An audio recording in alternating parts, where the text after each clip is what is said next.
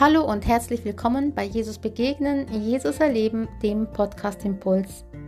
Ich freue mich, dass du diesen Podcast anhörst und ich wünsche mir und bete, dass du dadurch gestärkt und gesegnet wirst und voller Kraft und Freude in den neuen Tag gehen kannst. Hast du auch Menschen in deinem Leben, die du wie Feinde betrachtest? Hast du Menschen in deinem Leben, die dir ja was Schlechtes getan haben, die dich verletzt haben, die dich betrogen haben oder die in irgendeiner Weise dazu beigetragen, dazu beigetragen haben, dass du sie jetzt als deine Feinde betrachtest? Das kann auf vielerlei Weise passieren. Als Feinde betrachte ich immer diejenigen Menschen, denen ich nicht wohlgesonnen bin, von denen ich das Gefühl habe, die wollen mir, die wollen mir was Schlechtes, die haben was gegen mich, und vielleicht tun sie sogar was gegen dich. Vielleicht hast du Feinde in Anführungsstrichen in deinem Job. Kollegen, die dir vielleicht den letzten Auftrag weggeschnappt haben oder die bessere Position oder die vielleicht sogar hinter deinem Rücken gelästert haben oder dich vielleicht sogar mobben. Vielleicht hast du aber auch Feinde direkt in der Familie, Geschwister, die sich gegen dich gewendet haben, Eltern, die dich abstoßen oder ja, nicht mehr mögen. Vielleicht hast du aber auch einfach in der Nachbarschaft oder in einem anderen Umfeld deine Feinde. Menschen, die dir irgendetwas angetan haben oder vielleicht sogar immer noch antun?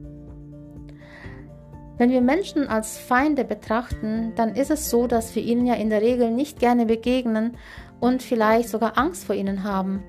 Oder dass wir einfach nur eine Wut in uns tragen, einen Schmerz und eine Unvergebenheit.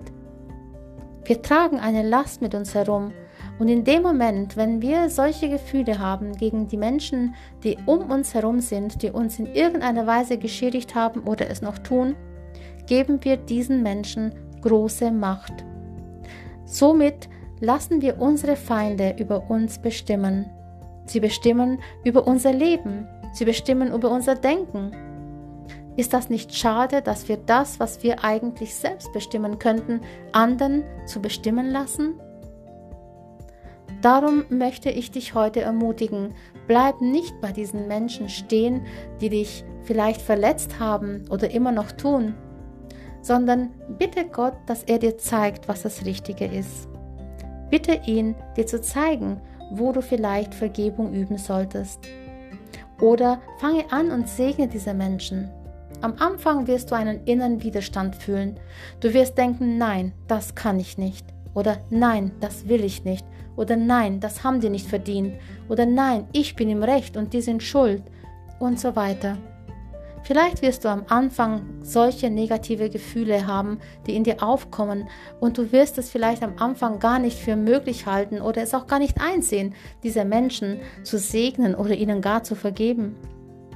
Doch ich möchte dir sagen, dass Vergeben und Segnen ein Schlüssel für die Freiheit ist, für deine Freiheit. In dem Augenblick, wo du anfängst, deinen Feinden in Liebe zu begegnen, wirst du merken, dass sich etwas in dir verändert. Und es wird auch bei ihnen was verändern. Und auch wenn sich bei ihnen nichts verändern würde, so wird es definitiv bei dir was verändern. Es wird nicht nur deine Gefühle verändern, sondern auch deine Haltung. Und es wird auch dein Denken verändern.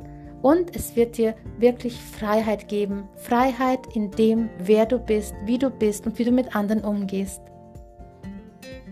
Im Lukas Kapitel 6, Vers 27, da lesen wir diese Aufforderung, die Jesus sagt, liebt eure Feinde und tut denen Gutes, die euch hassen. Wie kann er das verlangen, kann man vielleicht denken. Doch Jesus weiß, wovon er spricht. Er weiß, dass da, wo andere uns hassen und wir ihnen Gutes tun, wir ihnen feurige Kohlen aufs Haupt setzen werden. Sie werden sich wundern, sie werden, es wird in ihnen rumoren, es wird sie umtreiben und vielleicht macht es sie sogar noch ein bisschen wütender nach außen, aber innerlich werden sie sich fragen, wie kann das sein? Und genau das möchte ich dich heute ermutigen, dass du dieses anfangen sollst, es umzusetzen. Bleib nicht stehen bei dem, nein, ich will nicht, ich kann nicht und die haben mir wehgetan, sondern lass diese Vergebung walten, lass den Segen fließen und erlebe diesen Schlüssel zur Freiheit. Erlebe den Schlüssel der, zur Freiheit durch die Vergebung. Und da, wo du Vergebung übst und da, wo du Segen aussprichst, da wirst du sehen, dass die Bosheiten der anderen, vielleicht tut es immer noch weh, aber es wird nicht mehr die gleiche Kraft haben wie vorher. Und das Schöne ist, dass in dem Moment, wenn du diesen, diese Vergebung aussprichst oder diese Vergebung lebst, dich dazu entscheidest zu vergeben und zu segnen, in dem Moment stellst du Jesus wie ein Schutzschild zwischen dich und deinen Feind. Und alle bösen Pfeile, die treffen eigentlich nicht mehr dich persönlich, sondern die müssen erst an Jesus vorbei. Und Jesus fängt sie für dich ab. Und es ist so, wie wenn du einen dicken, dicken Schaumstoff vor dir hast und jemand wirft etwas auf dich. Du fühlst vielleicht leicht diesen Druck, dass da was gekommen ist, aber es ist nicht so, als ob er direkt auf dich aufprallt. Und so ist es auch mit dem, wenn wir vergeben und andere segnen. Darum lade ich dich heute ein für diesen Tag. Liebe deine Feinde und tue Gutes denen, die dich hassen. Lass einfach mal zu, dass deine Entscheidung zu, zu vergeben diese Gefühle überwindet, die negativ in dir sind. Und versuche einmal ein kleines Experiment. Gehe mit Liebe auf einen dieser Menschen zu, die dir Böses getan haben oder noch tun, und sprich sie liebevoll an. Vielleicht wirst du ausgelacht, aber es ist ein Versuch wert. Es kann aber auch sein, dass es ganz anders kommt, dass jemand auf einmal Reue verspürt und umkehrt. Jesus wird es auf jeden Fall segnen und er wird auf jeden Fall auf deiner Seite sein und er wird dich nicht alleine lassen in dieser Situation. Ich möchte dich ermutigen, probiere es aus und erzähl mir doch von deiner Erfahrung damit. Sei gesegnet und bleib behütet und bis zum nächsten Mal, wenn es wieder heißt, Jesus begegnen, Jesus erleben, der Podcast Impuls.